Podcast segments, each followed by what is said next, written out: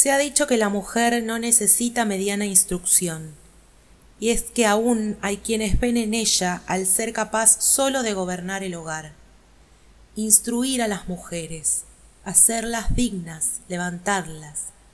No hay nada en ella que le haga ser colocada en un lugar más bajo que el del hombre.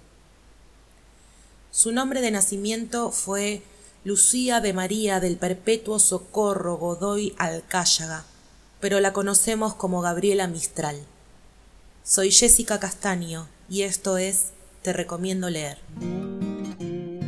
Cerdas al aire, el podcast.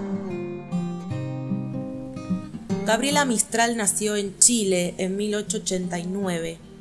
Trabajaba de maestra, pero no lo consideraba solo un trabajo estaba muy comprometida con la educación, particularmente con la educación de las niñas.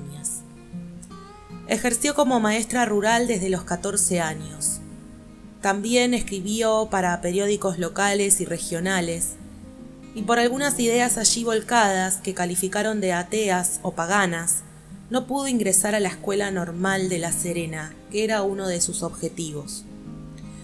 Estuvo a punto de casarse, y dice ella que se iba a casar por tener junto a mí a un hombre que supiera contestar a un ultraje de hombre. Pero no lo quería. Lo pensó mejor y se dio cuenta de que para evitar una tortura, la de no tener un hombre a su lado, iba a crearse otra diaria.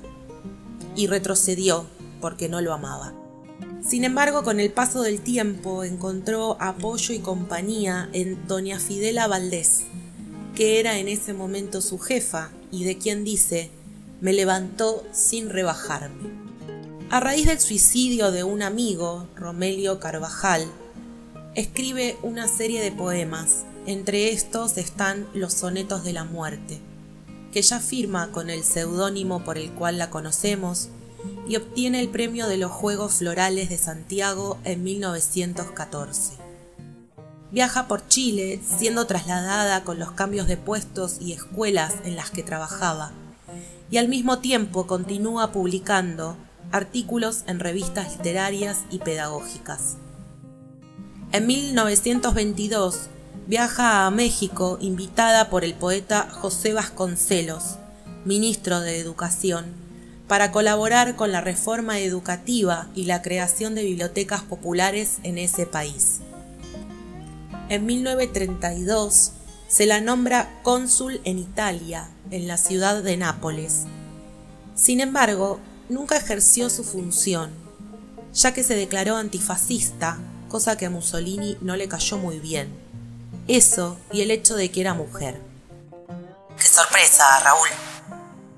llega la publicación de su obra Tala en 1938. Algunas cuestiones sobre este libro. Es editado en Buenos Aires por Sur, de editorial dirigida por Victoria Ocampo, quien también fuera amiga personal de Gabriela Mistral. La autora cedió los derechos de este libro en ayuda a los niños víctimas de la guerra civil. En el prólogo de la obra, Gabriela Mistral dice, Ahora entrego Tala por no tener otra cosa que dar a los niños españoles dispersados a los cuatro vientos. La grande argentina que se llama Victoria Ocampo regala enteramente la impresión de este libro hecho en su editorial Sur. ¿Quieren leer Tala? Lo pueden encontrar en la página Memoria Chilena que tiene digitalizados documentos de la Biblioteca Nacional de Chile.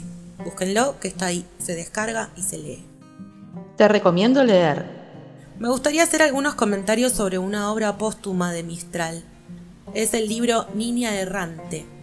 Esta obra es la recopilación de la correspondencia entre la poeta y Doris Dana, quien fuera su amiga y compañera romántica durante 10 años aproximadamente, entre 1948 y 1957, año en que muere Gabriela. Hay varios análisis sobre esta obra, uno de ellos a cargo de Eugenia Brito, en un artículo que se titula Una poética del género, la escritura mistraliana en Niña Errante. En estas cartas, Mistral se refiere a su persona en masculino, cosa que según Brito no sorprende a sus lectores más avesados. Mistral no encajaba con el modelo femenino tradicional. Esta autora no hizo de su identidad eh, sexogenérica una cuestión política. Sin embargo, desbordó por mucho los límites de lo esperado para una mujer de la época.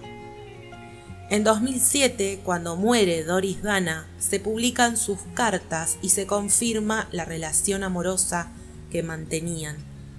Algo de la imagen que, había, que se había construido sobre Gabriela Mistral, esa madre frustrada, la mujer no amada, tuvo que revisarse en ese entonces. La maestra de América, como es llamada en la ceremonia de entrega del Premio Nobel de Literatura que recibió Mistral, fue en realidad una mujer potente y deseante. Cerdas al aire, el podcast que nadie esperaba.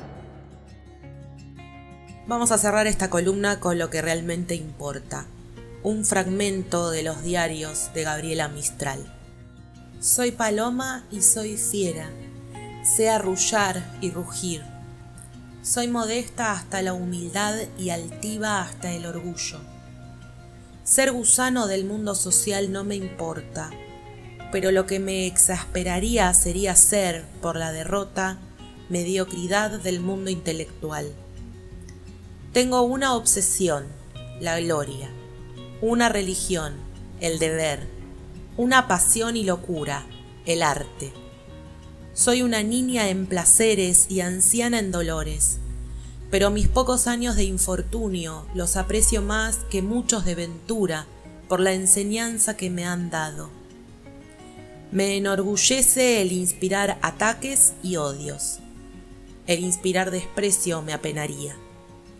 Tengo una coraza que hace imposible todo golpe mortal dirigido a mí por la calumnia y la maldad. Mi carácter altivo, indomable, inalterable.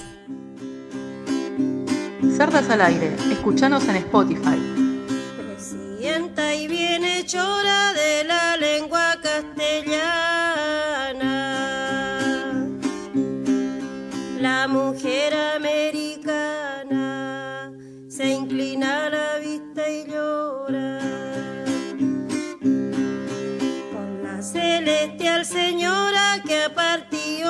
este suelo.